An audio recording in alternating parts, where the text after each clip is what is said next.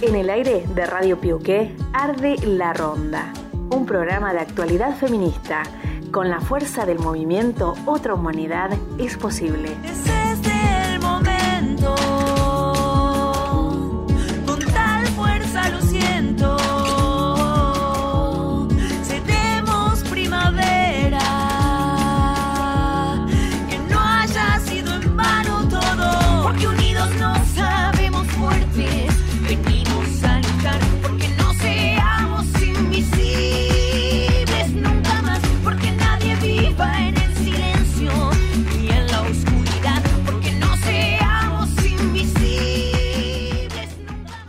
Buen domingo, ¿cómo están? Buenas tardes. Hola, buenas tardes Maru, acá estamos en Ar de la Ronda, buenas tardes público. Hola, Romy. Hola, acá Romy.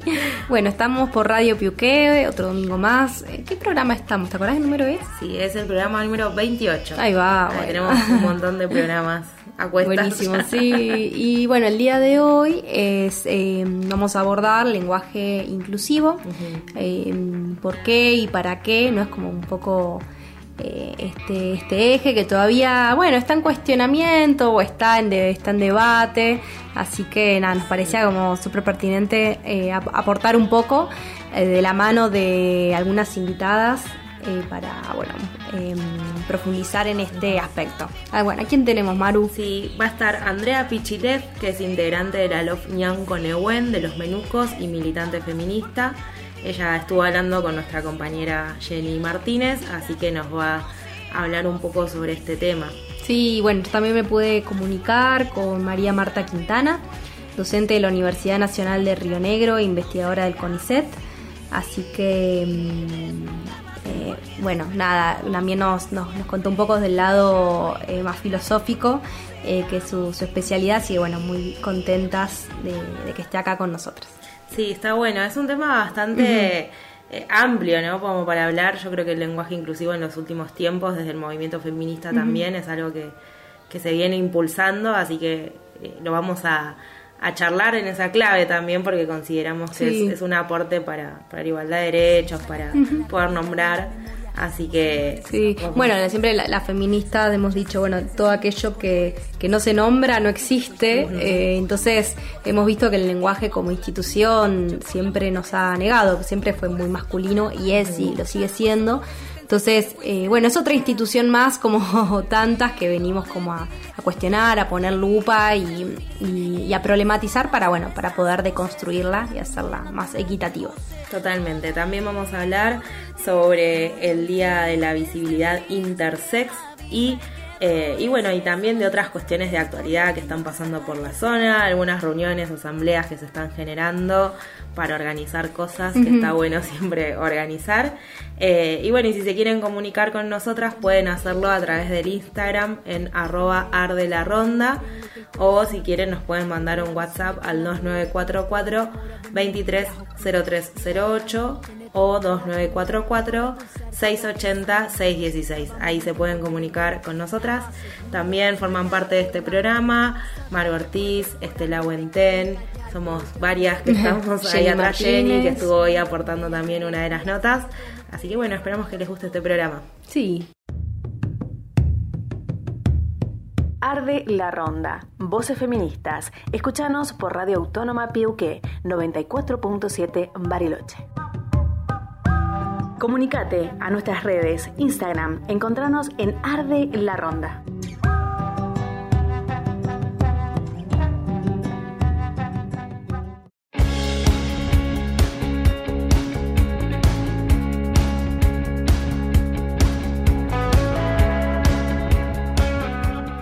Bien, noticias nacionales. Eh, ley de etiquetados de alimentos se aprobó con 200 votos a favor en, la Cámara de Diputados y se aprobó el proyecto. Esta ley de etiquetados comenzó a ser debatida eh, pasada las 16 horas y su análisis agotó las pasadas 23 horas. Fue un debate bastante encarnizado. El proyecto, como habíamos eh, dicho, sumó 200 votos a favor y eh, el dictamen de mayoría prevé que se incorpore en el frente de los envases de los productos ultraprocesados una etiqueta con forma de octógono negro con letras blancas que advierte el exceso de nutrientes críticos para la salud, como azúcares, sodio, grasas saturadas, grasas totales y calorías. Además determina que los productos que contengan entre sus ingredientes edulcorantes o cafeína tendrán que informar que su consumo no se recomienda en niñas y niños. Por otra parte, el proyecto establece la prohibición de emitir publicidad comercial dirigida a niños, niñas y adolescentes de productos con sellos de advertencia.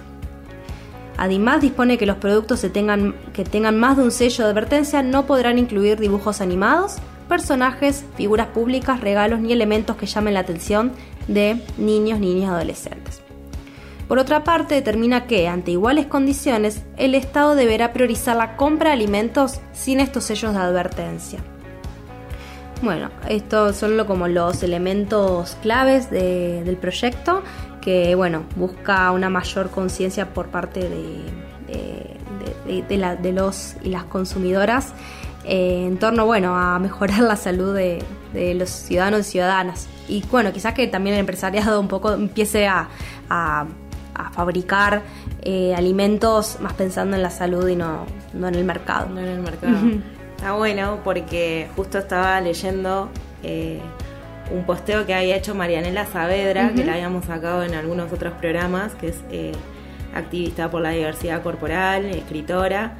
Y justamente con esto de la ley de etiquetado estuvo ella viendo en los medios un montón de estigmatización también a los cuerpos eh, gordos y, hablaba sobre el gordo odio mm. y, la cuestión la contracara claro. la contracara de todo esto hablando sobre la cómo se patologiza digamos la cuestión del peso eh, está más que interesante así que si quieren ir a ver las redes de ella está bueno también como para pensar todas, todos los discursos que circulan en torno a esto. Eh, está más que bueno. Y también están todas las otras cosas que tienen que ver con bueno eh, no va a tener más la figura del dibujito animado y todas esas cosas que no es tan importante, pero bueno, surge como algo de importancia en ese momento. Sí, no, y todo lo que es todo el marketing que hay alrededor eh, para que compremos quizás cosas que, que no necesitamos consumir y que ese consumo no es beneficioso para, para la salud. Y me parece que pone un poco en discusión eh, parece que, claro, sí, quizás con esto surgen discursos de gordo odio, que en realidad, no sé, hay una cuestión.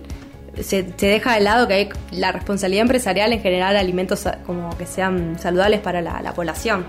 Eh, como que quizás se desvirtúan los, los, los debates y porque esos productos los consume todo el mundo, no, no, no solo un sector. Tal cual. Bueno, y seguimos con noticias de actualidad eh, y queríamos compartir algo que tiene que ver con la igualdad y el género, que es eh, el lanzamiento de la calculadora del cuidado, que se puede encontrar en, una de las páginas del gobierno, del Ministerio de Economía. Eh, bueno, es, una calculadora que lo que va a hacer es medir el tiempo y el aporte económico de las tareas domésticas y de cuidado ya en varios programas venimos hablando sobre eh, limpiar, alimentar, cuidar, hacer las compras, ayudar en las tareas escolares. Son tareas domésticas que tienen que ser remuneradas, domésticas y de cuidado. Y la calculadora que estuvimos haciendo antes del programa Nuestro Cálculo, eh, se puede acceder ahí a través de esa página que es calculadora eh, del cuidado argentina.gov.ar y ahí se empieza a hacer el cálculo estimativo de cuántas eh, horas les destinamos y cuánta remuneración eh, deberíamos obtener en base a planchar, cocinar, cuidar una mascota, regar una planta, cuidar a hijos e hijas, sí, este, personas que tenemos a cargo o no. Eh, bueno, la, tarea escolar, como decía, y en base a eso saca un cálculo. Estuvimos haciéndolo, un estimativo y, no, nosotras no tenemos hijos. No tenemos hijos, o sea, y, nos daba el cálculo 121 mil pesos nos tendrían que pagar por... mensuales por las tareas eh, que realizamos en nuestras casas. Así que es más que interesante esta herramienta. Pensábamos también, bueno, eh, que, esto tenga un, un, impacto también en, las políticas públicas, además de generar la estadística, poder ver eh, cuáles van a ser, digamos, todas esas herramientas que después se ponen a disposición de, la población, ¿no? Como para poder tener más eh, accesos igualitarios a, recursos. Eh, bueno, se viene generando todas estas, estas medidas Y, y esta calculadora nos llamó la atención, así que la Sí. traíamos acá al programa para que saquen su cálculo, para que podamos visibilizar también todo, todas esas cuestiones que, que realizamos y que son invisibilizadas en muchos casos. Sí, sí. Sí, bueno, nada, las feministas venimos diciendo que eso que llaman amor es trabajo no pago y me parece que, que, bueno, esta, esta calculadora como que, que, que viene como de la mano de un arsenal como de políticas públicas que, están poniendo en valor Sí. eh, de una manera histórica la- las tareas de cuidados, pero bueno, hay mucho por hacer culturalmente y bueno, un poco reconocernos en eso. eh, nada, suma y, y este y, y esto venimos a traer suma un poquito a ese a ese aspecto cultural que está bueno como seguir eh, potenciando.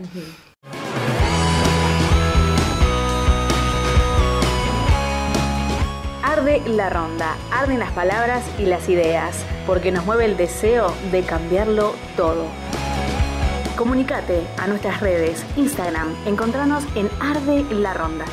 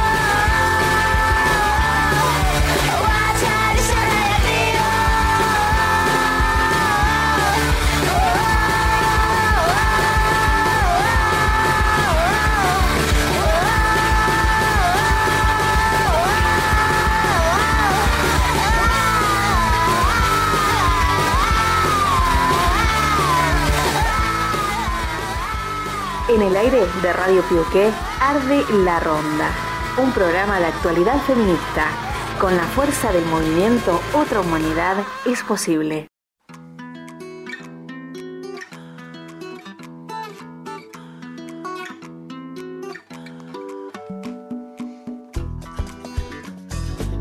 Comenzamos con el bloque de columna. Como mencionábamos al principio del programa, vamos a hablar sobre el lenguaje inclusivo, así que trajimos algunas eh, claves para poder dialogar sobre esto.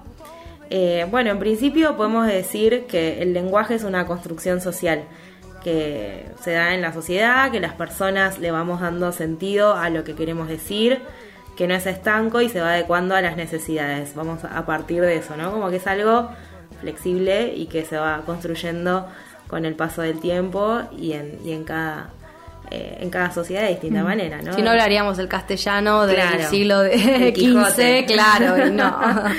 Bueno, y con el avance de los derechos y el movimiento feminista, eh, vimos que se puede, se puede pensar que el lenguaje es un lugar donde eh, estaban invisibilizadas las mujeres y las diversidades, con el concepto del masculino, ¿no? que el masculino incluye a todos.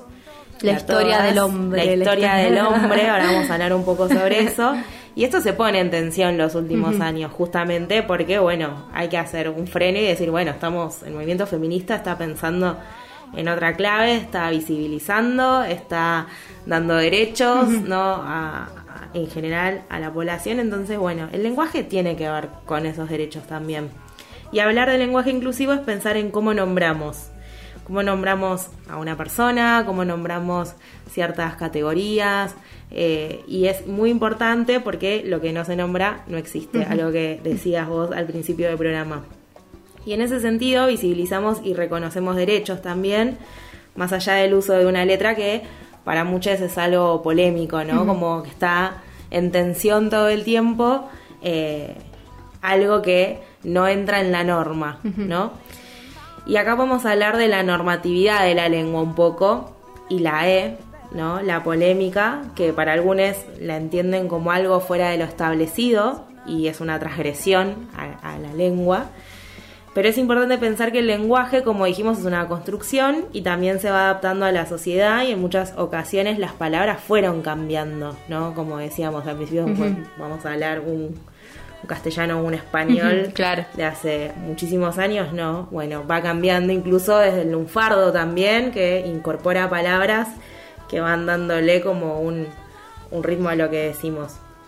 Eh, bueno, y eh, yo mencionaba lo del lunfardo porque es algo que tenemos acá, que eso es algo que, que se fue gestando, digamos, en, en- en nuestra cultura y no en otros lugares del mundo. Quizás en otros lugares del mundo existen otras palabras que se van construyendo con los orígenes de las personas eh, y se van metiendo en nuestra cotidianidad. Todo eso forma parte del lenguaje que, que vamos construyendo. Y el lenguaje inclusivo es eso, es una manera de expresarnos que va teniendo más fuerza, porque además no solamente cambia una letra en una palabra, sino también hace que se utilicen otros términos por una cuestión política de inclusión. ¿no? Estamos visibilizando muchas cosas más, además de mencionar una letra en una palabra o un término en específico. Tiene un sentido ese lenguaje inclusivo y su uso es un paso más en la progresión del idioma. O sea, el idioma va a eso, va cambiando y nos vamos construyendo, entonces vamos avanzando. El lenguaje inclusivo promueve la igualdad, desarma estereotipos, todo esto que venimos charlando hace tiempo, promueve un lenguaje igualitario no sexista. Eh, y bueno, y traje para la columna una guía. Y, una, una cosita más, Sí. Grego, que eso decía, como que también promueve que como otro desarrollo en nuestras subjetividades.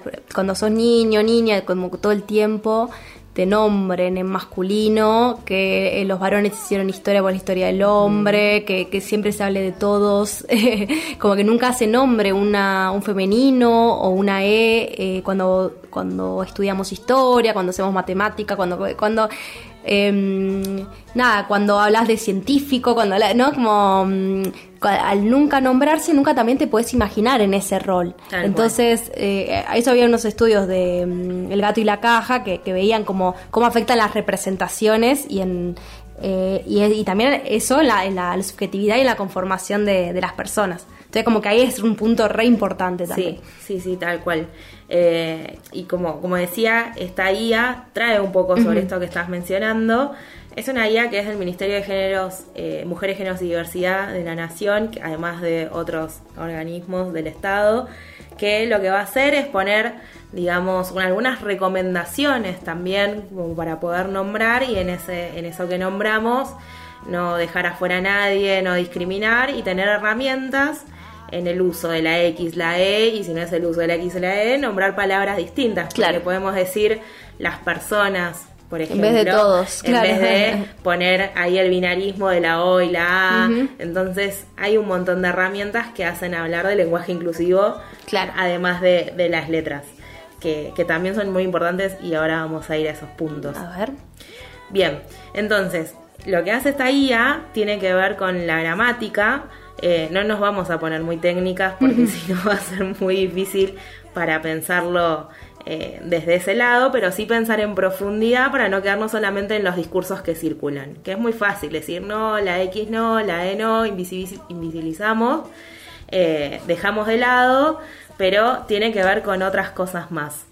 Una de las cosas que quería mencionar es el sustantivo hombre y los falsos genéricos. Usar el género masculino como sinónimo de persona evidencia una opresión y un origen biologicista en el término hombre que invisibiliza a las mujeres y a las disidencias.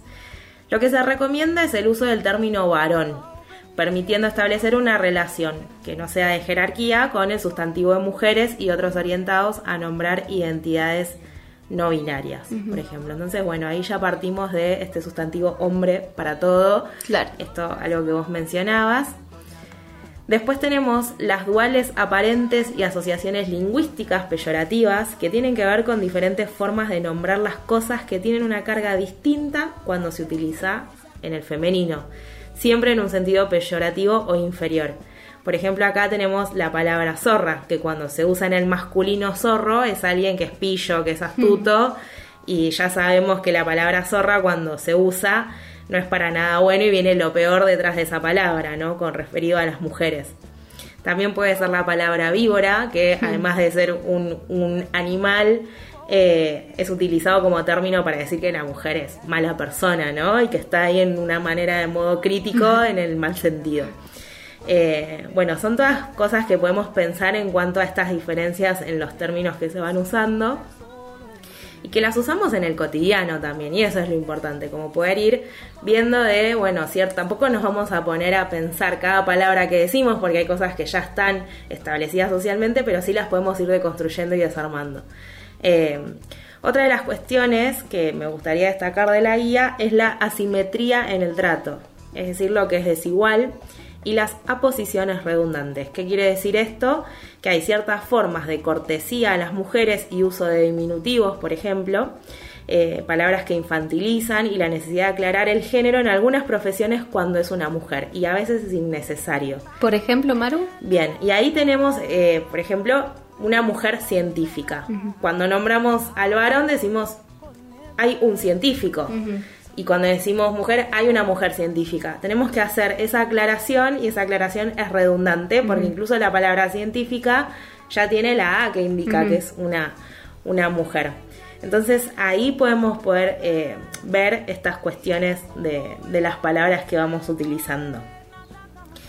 Y ahora ya vamos a pasar al uso de la X y la E, que acá es como viene, como- vamos a traer un par de definiciones también, porque si no solamente esto, nos quedamos en el discurso de lo están usando, es ideológico, las feministas están imponiendo la ideología Claro. de género. Bueno, el uso de la letra X como herramienta es, eh, bueno, clave del lenguaje inclusivo que se propone referenciar un amplio universo de expresiones de género, que supera a varones y mujeres, entre ellas eh, las transexuales, transgéneros, intersex, travestis y todas las que vayan siendo reconocidas a lo largo del tiempo. Es bien amplia la X. Y la escritura con X fue denominada desobediencia lingüística en la medida en que rompe, como respuesta política, con la norma gramatical. La norma que, bueno, pusieron los varones Tal cual. en la Real Academia. en la academia. Algo que veníamos eh, mencionando al, al inicio de esta columna justamente. Y su uso se recomienda para aquellos casos en que los genéricos no sean posibles o bien en los que se quiere enfatizar el carácter plural de la identidad de género.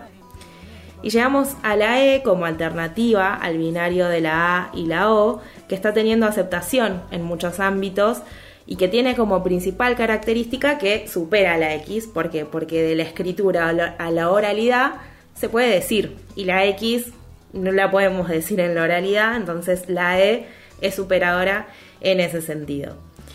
Pero también hay personas que cuestionan esto porque la E invisibiliza la A, ¿no? Eso es según lo que los debates que se van dando, así que es como bastante actual este tema como para, para seguir desarrollándolo.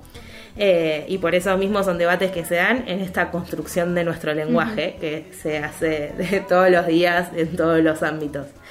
Eh, y para cerrar la columna, eh, me dejé algunas preguntas ahí anotadas de machete como para pensar en cuanto a esta polémica del uso, ¿no? Del lenguaje inclusivo.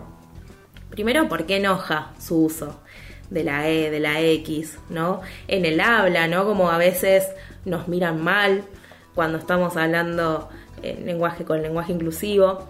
¿Por qué si un grupo de personas lo utiliza para comunicarse y otras no, genera algo casi ofensivo también, ¿no? Sí, Porque sí, no totalmente. es que lo acepto, no, no lo acepto y encima me ofende. Sí, sí. Eh, ¿Por qué esta transgresión a la lengua genera resistencia en algunos casos y otras transgresiones no? Cuando digo chiques, me miran mal, se enojan. Y cuando digo home banking, shopping, eh, el check-in del avión, está todo bien. ¿no? Y a mí, por ejemplo, no me enoja usarlo, porque de hecho algunas palabras del shopping, no vamos a decir el centro comercial, decimos shopping, si pasamos por ahí, nos encontramos en la esquina del shopping, decimos eso. Eh, entonces yo no lo critico y lo usamos y lo uso, entonces ahí está, ¿no? Porque una transgresión sí. ¿Por qué dejamos que el mercado ¿Por qué entre otra no? Tal y cual. no los debates sociales? Eh, entonces una transgresión sí molesta, la otra no, y ahí es donde yo creo que está la clave. Pienso que molesta Pero justamente. me parece que molesta porque es transgresión, porque todos los otros términos no, en realidad son, es, es más una aculturación, ¿no? Tal Como cual. que son terminologías que vienen de un mundo globalizado, el imperialismo estadounidense que cala por todos lados nuestra cultura. Bueno, entonces eso entra y no se cuestiona como no, no se cuestiona la comida rápida, no se cuestiona que nos compren territorios, ¿no? Como, ¿no? Como no se cuestiona el endeudamiento con el FMI, digo, no se cuestiona la privatización de todo. Entonces, bueno, también no se cuestiona la privatización de nuestro lenguaje quizás, pero, Claro. pero bueno, el, el inclusivo sí transgrede y eso sí molesta. Y eso sí molesta. Claro. Y también yo pienso y, y que eso molesta porque surge el movimiento de mujeres y disidencias Claro. también, ¿no? Como estamos avanzando, estamos moviendo estructuras, estas cuestiones de normativas, nos reinventamos, estamos en constante lucha por los derechos y es algo que también eh, de, de dónde viene, ¿sí? de esta, esta parte política nuestra que decimos, bueno, queremos cambiar las cosas, queremos que haya más inclusión, queremos que haya igualdad de derechos, a mucha gente le molesta, ¿no? Y más desde dónde viene. Hay que, yo lo reconocería en ese sentido también. Eh, y no es menor porque est- estamos logrando un montón, faltan, Sí, y que- faltan muchas cosas Capaz que todavía. mm, te molesta pues no se entiende el para qué y bueno, quiz- quizás como este espacio pueda, ojalá sume a, a A que se entienda claro, claro. Esos, esos, esos para qué. Sí, sí, totalmente. Eh, y bueno, porque además esto de, de pensar en, en la igualdad es- lo queremos en el sentido de que queremos vidas libres de violencia. Digo, tenemos pensando en todo lo que nos puede abrir lo del lenguaje que forma parte también de lo que hay que interpelar y avanzar a esa igualdad. Así que bueno, esto era un poco un panorama, después van a venir las entrevistas que van Sí, a hablar sí. mucho más sobre esto, pero, eh, pero bueno, algunas claves ahí como para ir pensando desde de este tema que es súper amplio y que las columnas siempre nos quedan cortas. Pero bueno, ahí, ahí sumaremos con, las compañeras que entrevistamos. Así que bueno, vamos a, a seguir con esto. Gracias Maru por la columna. Nada, seguimos ahí intercambiando.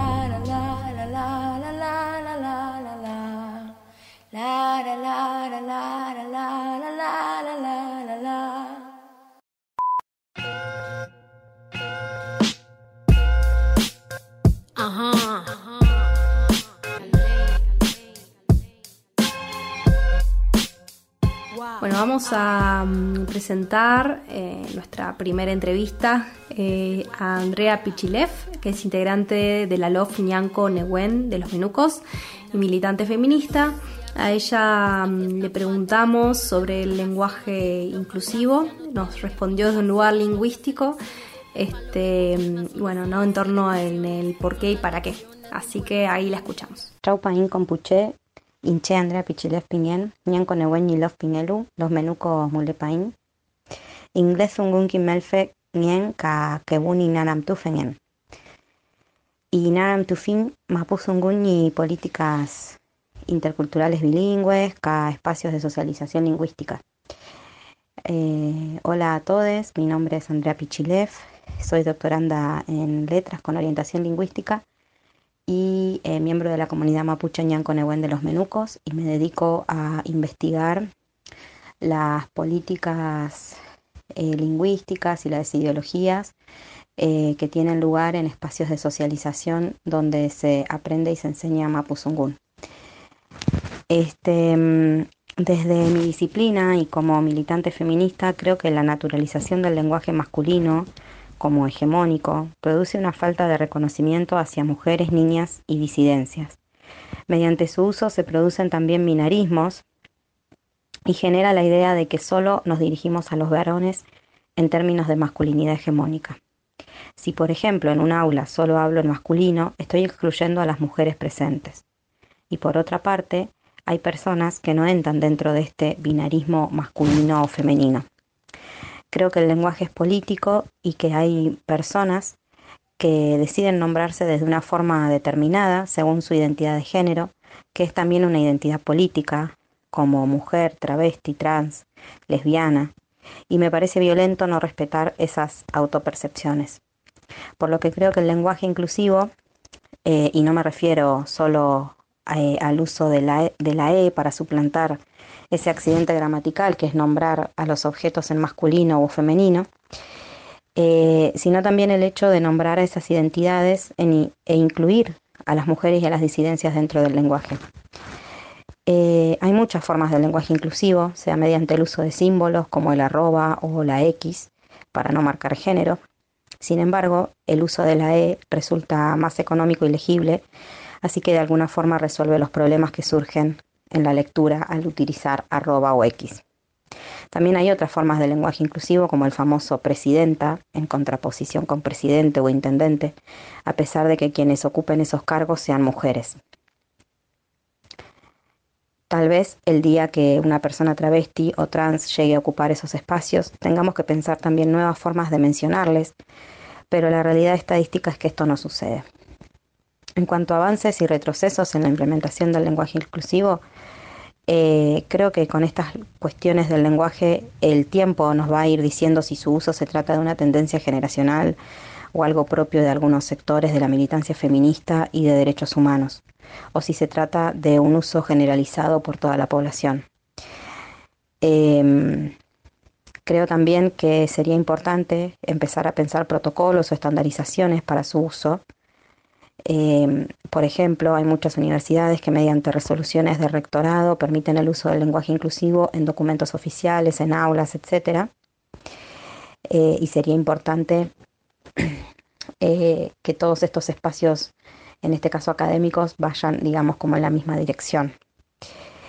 De todos modos, para los detractores del lenguaje inclusivo es importante aclarar que su implementación es una elección y no una imposición Creo que los sectores eh, más reaccionarios que responden en contra de la utilización del lenguaje inclusivo, eh, ya sea con el uso de la E o al nombrar, por ejemplo, como decía recién, presidenta o presidente, eh, tiene más que ver con un, una no simpatía ¿no? con ese espacio político al que el uso del lenguaje inclusivo representa, más que con la posibilidad de modificar el lenguaje en sí, porque el, lenguaje lo creamos y lo modificamos todo el tiempo.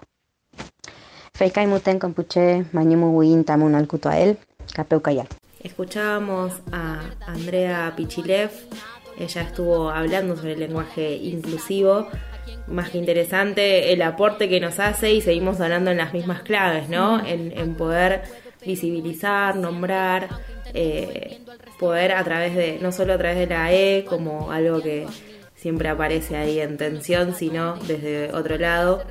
En la columna me había quedado afuera, pero pensando en lo que decía Andrea también, que esto de nombrar y de poder usar ciertas palabras puede ser mucho más amplio incluso.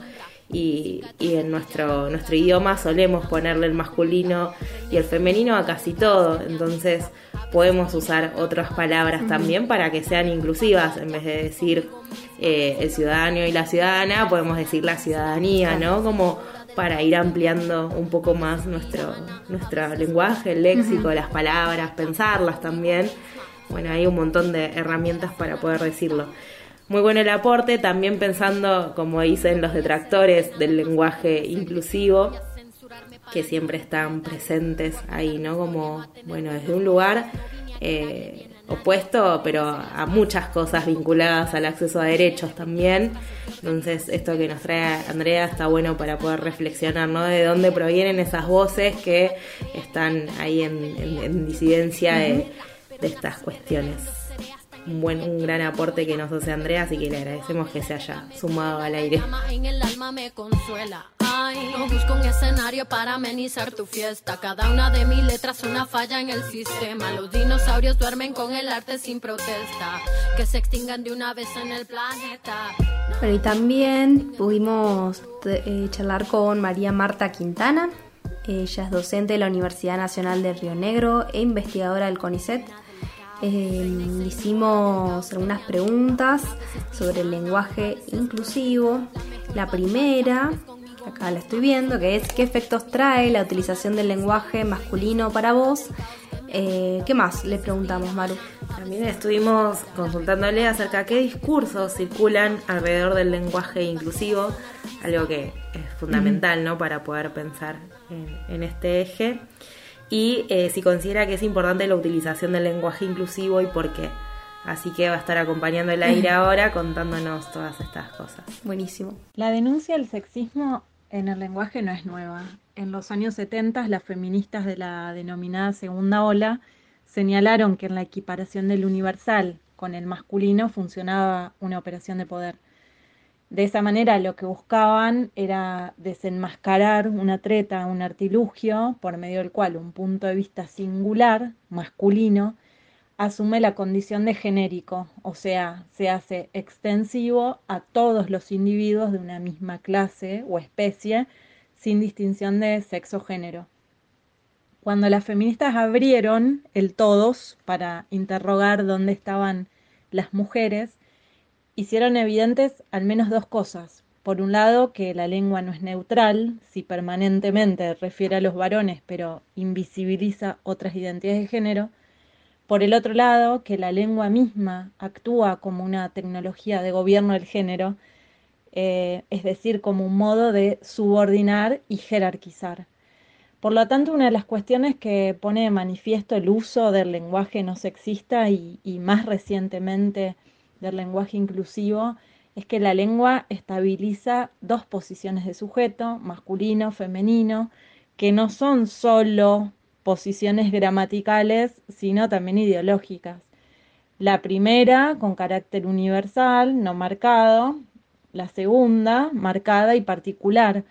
Eh, así se habla ¿no? de los trabajadores, los estudiantes, los jóvenes, los docentes, dejando, como dice Marina Mariage, lo no varón como sujeto tácito.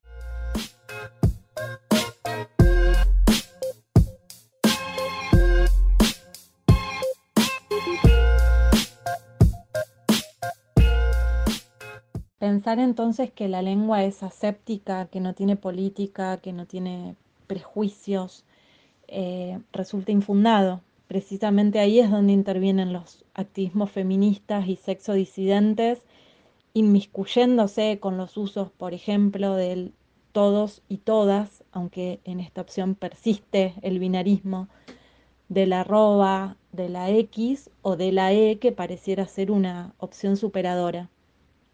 Es interesante la hipótesis de Santiago Kalinowski, para quien el uso del lenguaje inclusivo da cuenta de un fenómeno retórico político, de contestación de la ideología patriarcal que se cuela, o mejor dicho, que vive en la lengua. Desde su punto de vista, los activismos sexuales y de género ponen al descubierto la heteronormatividad que trabaja, que opera en la lengua.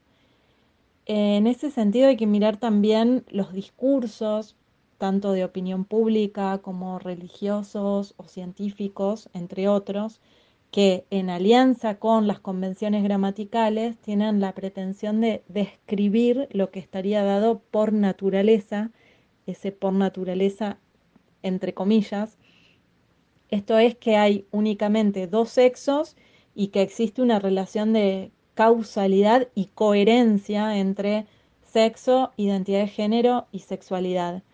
Frente a eso, precisamente el lenguaje inclusivo, como los cuerpos trans, travestis, queer, no binarias, provoca una dislocación, sacude el sistema masculino-femenino y muestra la arbitrariedad y el carácter prescriptivo de la heteronorma.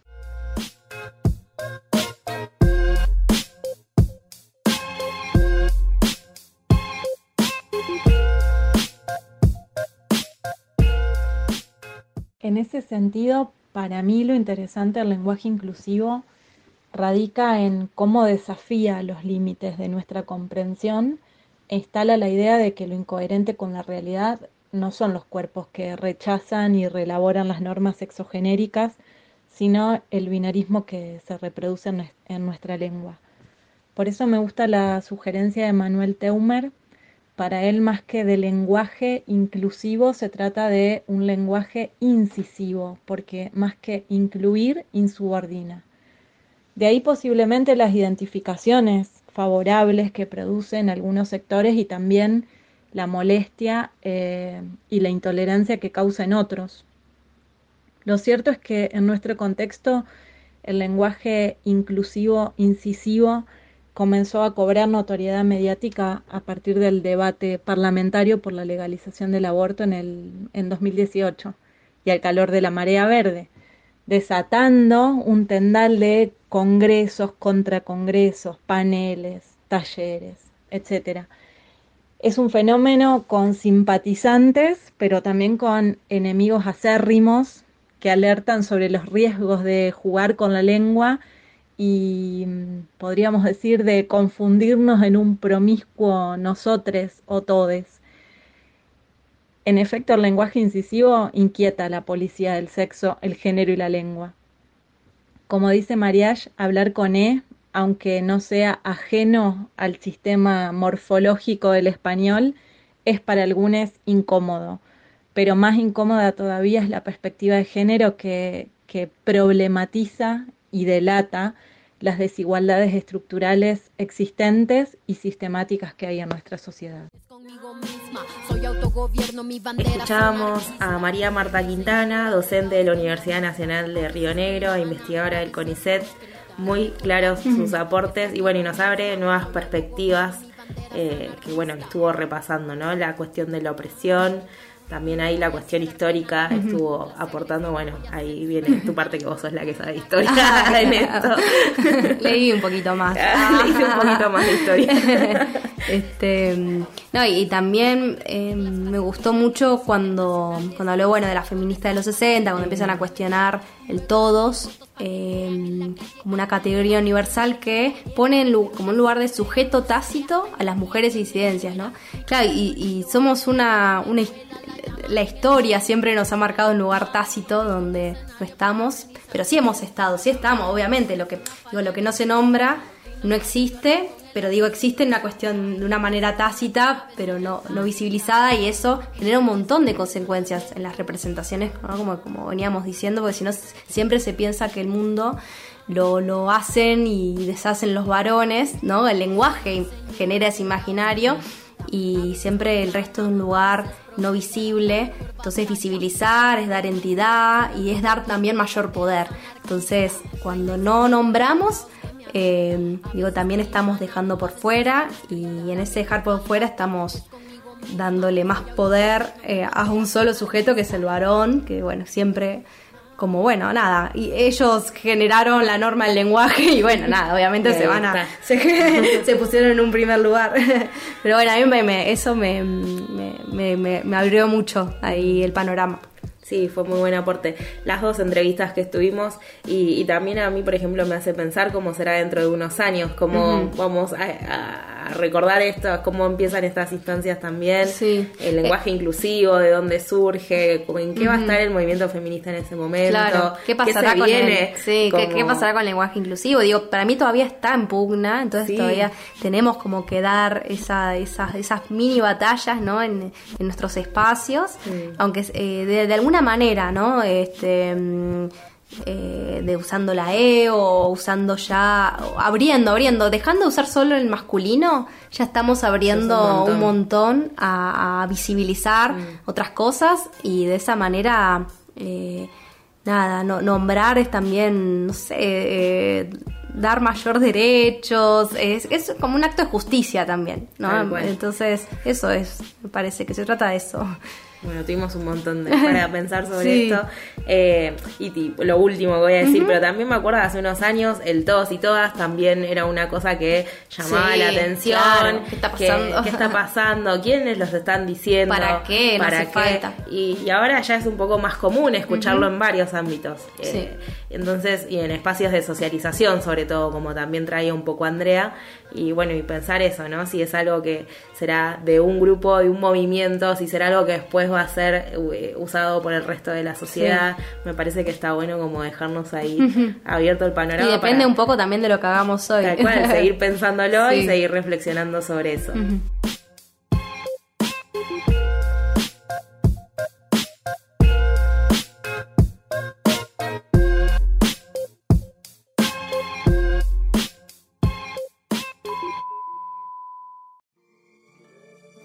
Derecho al aborto voluntario es ley hasta la semana 14 de gestación inclusive. Nadie puede exigirte motivos ni cuestionarte ni dilatar tu atención. Tu edad o condición de discapacidad no pueden ser un impedimento para el acceso. No pueden negarte el derecho, tampoco obligarte a abortar bajo presión. Tu decisión es la que cuenta. Bájame la presión, que el machito está con miedo. No le gusta imaginar que se termina el medio. Ley epumariregle waranka kayupataka mari. Chipayam tufachilei, fentrenche weichani que foitati. Feimu, tafantenmu quinieto mozu amnele quinielutzcum, Kam kupa yuskule, pepi amuay chempital meurume, tañi yuskual. Cheu pulerume Argentina mapumeu, cachem pital rume. Si necesitas ayuda, comunicate a través de www.socorristasanred.org. Con orgullo de quien soy, voy El derecho a abortar es ley. agitando, transformando desde hoy, voy.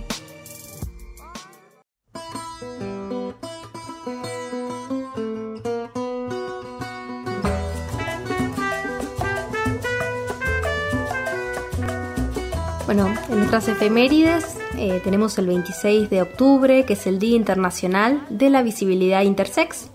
Esta fecha rememora la primera manifestación pública del activismo intersex en Estados Unidos, cuando activistas se presentaron en las inmediaciones del lugar donde se llevaba a cabo la reunión anual de la Asociación de Pediatría Estadounidense en Boston, eh, con un cartel donde se podía leer Hermafroditas con actitud. Se promovió este día entre 2003 y 2004 como una fecha de visibilización de los cuerpos intersex, hoy ya no decimos hermafrodita, y de concientización en torno a la intersexualidad para terminar con la vergüenza, el secreto y la normalización quirúrgica sin consentimiento de los cuerpos intersexuales en la infancia. Recordamos los cuerpos intersexuales, eso lo habíamos charlado en el programa, son aquellos que la genitalidad no es ni eh, de masculina ni femenina, ¿no? que es una masculinidad eh, o con cromosomas mixtos o con una, una genitalidad mixta o bueno, alguien que sepa más del tema lo puede decir, pero bueno, va- viene por este lado y siempre son cuerpos que se operan eh, al, al nacer, entonces, claro, no, no, no se ha visibilizado mucho hasta el día de hoy, ¿no? Siempre son cuerpos eh, normalizados, entonces no, no, no se difunde, pero bueno, más o menos se, se estima una persona intersex, eh, tantas personas intersex como personas coloradas, entonces como son muchas, pero bueno, por eso este día viene eh, a dar visibilidad. En noviembre ya empieza en Argentina ah, eh, también el mes de, del orgullo que ahora Maru, nos va a ampliar, pero también viene de la mano con, con, con esta fecha donde también visibilizamos la intersexualidad para bueno, mayor calidad de vida para, para estas personas. Bien, sí, las marchas, bueno, empiezan como a organizarse, ¿no? Y empieza a, a darse visibilidad a, a todo el colectivo LGBTIQ+. Eh, la otra vez estaba justo en una jornada de sí y decía qué significan todas esas siglas. Bueno, está bueno como lesbianas, gays, bisexuales, travestis, Trans, travestis, trans, eh, bueno, queer. queer, todo, todo lo la intersex Bisexual. Bisexual, todo. Eh, y bueno, y empezaron desde los 90, la convocatoria de la Marcha del Orgullo siempre ha sido, va en aumento, se van sumando un montón de ciudades del país a formar parte. Eh, bueno, estos días se realizó una, una marcha en, en Buenos Aires con la leyenda de 30 orgullos y una bandera con los colores de la diversidad, una bandera humana. Eh, y así el Frente de Orgullo y Lucha inició el mes del orgullo, convocando a, a, todos a, participar. Esa edición va a ser el sábado 6 de diciembre, pero acá tenemos la propia, eh, que ya se está empezando a organizar, que, bueno, pueden acercarse quienes quieran a, a organizar esto. Siempre generalmente se hacen comisiones de trabajo, va a haber, eh, bueno, actividades artísticas, va a estar la marcha, va a haber una concentración en el centro cívico, en la Plaza de los Pañuelos. Va a ser eh, esta novena edición el 4 de diciembre, o sea que ya están empezando a organizar porque el mes pasa rápido. Eh, y bueno, y ahí nuestra compañera Maru nos trajo la info eh, de cuándo van siendo estas reuniones. La primera fue el día viernes en la llave y seguramente suban a las redes sociales cuando va a ser la próxima. Hay una página que se puede seguir que es Orgullo BRC de Bariloche en Instagram, así que ahí hay mucha info con respecto a la organización de esta marcha del orgullo que siempre es muy colorida y muy Sí. alegre. Eh, y bueno, y las consignas que, que van a estar estableciéndose, bueno, digamos a, nivel nacional y en, y en todos lados, somos comunidad, orgullo y lucha, acceso efectivo a todos los derechos. Eh, se celebra la ampliación de derechos, el aborto legal, el cupo laboral trans y el co- reconocimiento de las identidades no binarias con el DNI. Se reclama el efectivo acceso a los derechos, el fortalecimiento y presupuesto para las políticas de diversidad y el reconocimiento y reparación de la violencia institucional contra la población trans como motivo de su identidad de género. Así que bueno, todo, todo esto. Y seguimos hablando un poco de este tema porque tiene que ver con nuestra parte más eh, cultural y se lanzó una serie que se llama No Binario en Canal Encuentro. Ah, sí, sí, sí. que empieza, empezó el lunes pasado a las 10 de la noche y va, es una serie de capítulos más de corte documental, contando un poco más históricamente, eh, digamos, sobre las distintas comunidades y el movimiento, así que está interesante. Buenísimo. No llegué a ver el primer capítulo, No, vi una no, parte. Bien, pero bueno, Canal Encuentro siempre tiene buenas Tiene buenas producciones. producciones y me parece que está, está muy copado poder seguirlo. Bueno, vamos terminando con eh, un, un relato, una- un, un audio que nos deja Carolina Cifuentes sobre la Asamblea por el Agua que se realizó la semana pasada por vecines autoconvocades. Eh, bueno, hoy vamos a escuchar el audio. Sepan que también pueden sumarse a las próximas asambleas, que el grupo de Facebook es- Agua para Bariloche. El tema, bueno, el agua es un gran problema. Yo eh, también vivo en un lugar donde el agua cada vez escasea más, así que, y bueno, nada, los barrios de- de acá, en estos barrios, acá estamos en Fruti, así que por acá es un re problema, como así en todo, todo el alto. Eh, así bueno, como nos ha mostrado la historia, siempre que hay eh, pelea y lucha, hay, hay conquistas. Así que bueno, se trata un poco de esto. Pero bueno, vamos a escucharla a Carolina, que nos va a contar mejor. El domingo 24 de octubre, a pesar de las condiciones climáticas, logramos reunirnos con un grupo de vecinos de los distintos barrios de Bariloche. Eh, nos convocó la preocupación que tenemos con el tema del agua, los cortes reiterados, la baja presión. Y obviamente se sumó el problema de sequía y de bajo caudal que estamos atravesando, sin dejar de lado el riesgo de incendio, ¿no? Eh, nos estamos organizando y tratando de unir fuerzas y voluntades a esta lucha. Es por eso que decidimos seguir en asambleas barriales abiertas. Eh, es muy claro que hay una falta de inversión en infraestructura y obra pública. Nos unimos en lucha por un derecho humano fundamental que es el agua. Hay vecinos que tienen propuestas, averiguan, gestionan para, para informarnos entre todos y es por eso que es muy importante sumarse y apoyar el reclamo. Bueno, llegamos al final de Arde la Ronda Voces Feministas. Eh, siempre nos olvidamos a veces decir las redes y todo eso, pero bueno, Sí. para, para eso están los separadores. Pero bueno, si se quieren comunicar, nos quieren mandar un mensaje, a ver Está qué bueno, les nos parece el manden programa. mens- mensajitos, Sí. así sabemos bien qué, qué pasa del otro lado. Tal cual. Así que, 2944 680 616 2944 680 616 nos escriben ahí o por las redes en arroba arde la ronda.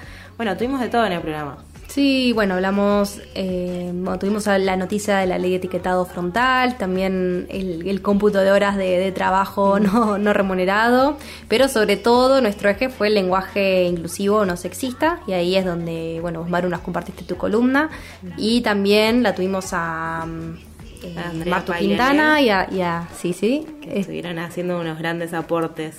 Está, está buenísimo, ¿no? Como poder poner varias voces en, en diálogo Mm. sobre eso. Estas entrevistas salen, eh, las subimos al Instagram, así que también si les interesa, las, las quieren compartir a alguien que quizás no haya podido escuchar el programa, el programa también se sube. Se sube y ahora me enteré que está como en Spotify, porque Ah. en la plataforma que lo estábamos subiendo se replica también ahí. Así que bueno, también lo pueden buscar. Arde la Ronda Voces Feministas, lo escriben todo junto. Genial. Y les aparece todos los programas. Eh, pero bueno, sí, tuvimos de todo y bueno, y nos quedaron cosas afuera, también cosas culturales. Sé que estuviste viendo al Peteco Carabajal también en un es festival. verdad, sí. Estuvo, estuvo Está- bueno. Claro, la semana pasada fue el FIMBA, el Festival Internacional de la Música en Bariloche. eh, así que. Que termina hoy a las 18, creo, 18.30. Sí, sí, sí, sí. A estar Así tocando. bueno, estuvo Peteco ah, que hizo la, la apertura, estuvo bueno con sus hijes, con una orquesta bueno. sinfónica y un violinista resarpado, pero sí, estuvo re buena escuchar en vivo. Está bueno como poder resaltar las cosas locales que están pasando, Sí. ¿no? También Eh, hubo un festival en un centro cultural que queda, que no me acuerdo el nombre, pero está buenísimo para difundir, que queda en, en, en Elflane al 300, una esquina. Eh, bueno, que se hizo un festival para mm, como colaborar con, con- con un chico que se llama Gastón, que bueno, se le voló el techo de la casa y él voló con el techo y se fracturó. Entonces, bueno, la verdad que bueno, ahí hubo bandas, hubo música y una banda que se llama Té con Té de Tilo. Té de Tilo. Sí, que me gustó mucho, así que bueno, capaz que después la podemos, Podemos buscar podemos pa- para pasar. pasarla por acá, sí. Sí, eh, eso es uno de los temas que también nos, nos gustaría tocar en el programa, en este cierre, el tema del temporal. Hay un montón de gente Sí. que la pasó súper mal. Así que bueno, ahí estamos atentes nosotros también para poder colaborar en lo que se necesite. Eh, bueno, se pueden comunicar al programa, nos pueden escribir Ujú. cómo la están pasando. Estamos ahí acompañando a algunas vecinas en el Nahuel Hue también, Sí. eh, dando una mano desde donde se puede, porque bueno, sabemos que a veces los recursos llegan tarde que hay grandes listas de espera, Muchas. que no hay organización para poder nada, poner a disposición las cosas que, que hay, que a veces solamente hay nylon, que las chapas Mm. no están, bueno, todas esas cosas que pasan en los barrios, eh, o en el Pilar, que se volaron 20 techos también, entonces, bueno, a- a- también para poder eh, hablar sobre esas cosas me parece que está bueno tener la posibilidad en este espacio, así que quienes quieran también sumarse a, a compartir, lo pueden hacer. Bueno, nos despedimos, nos Sí. encontramos el domingo próximo a las 4 de la tarde. Agradecemos a Radio Piuqué, eh, que no me quiero olvidar de decir que están con la venta. La semana pasada me escribió Alejandro porque tenía huevos para poder vender, así que rico. miren ahí la página Radio Piuqué, pan, dulces, todo agroecológico y en Estrella Verde también. Eh, bueno, para colaborar ahí con la autogestión y con la producción de vecines. Nos encontramos el domingo, Hasta Romy. el domingo. Chao, gracias, Pulico. Chao.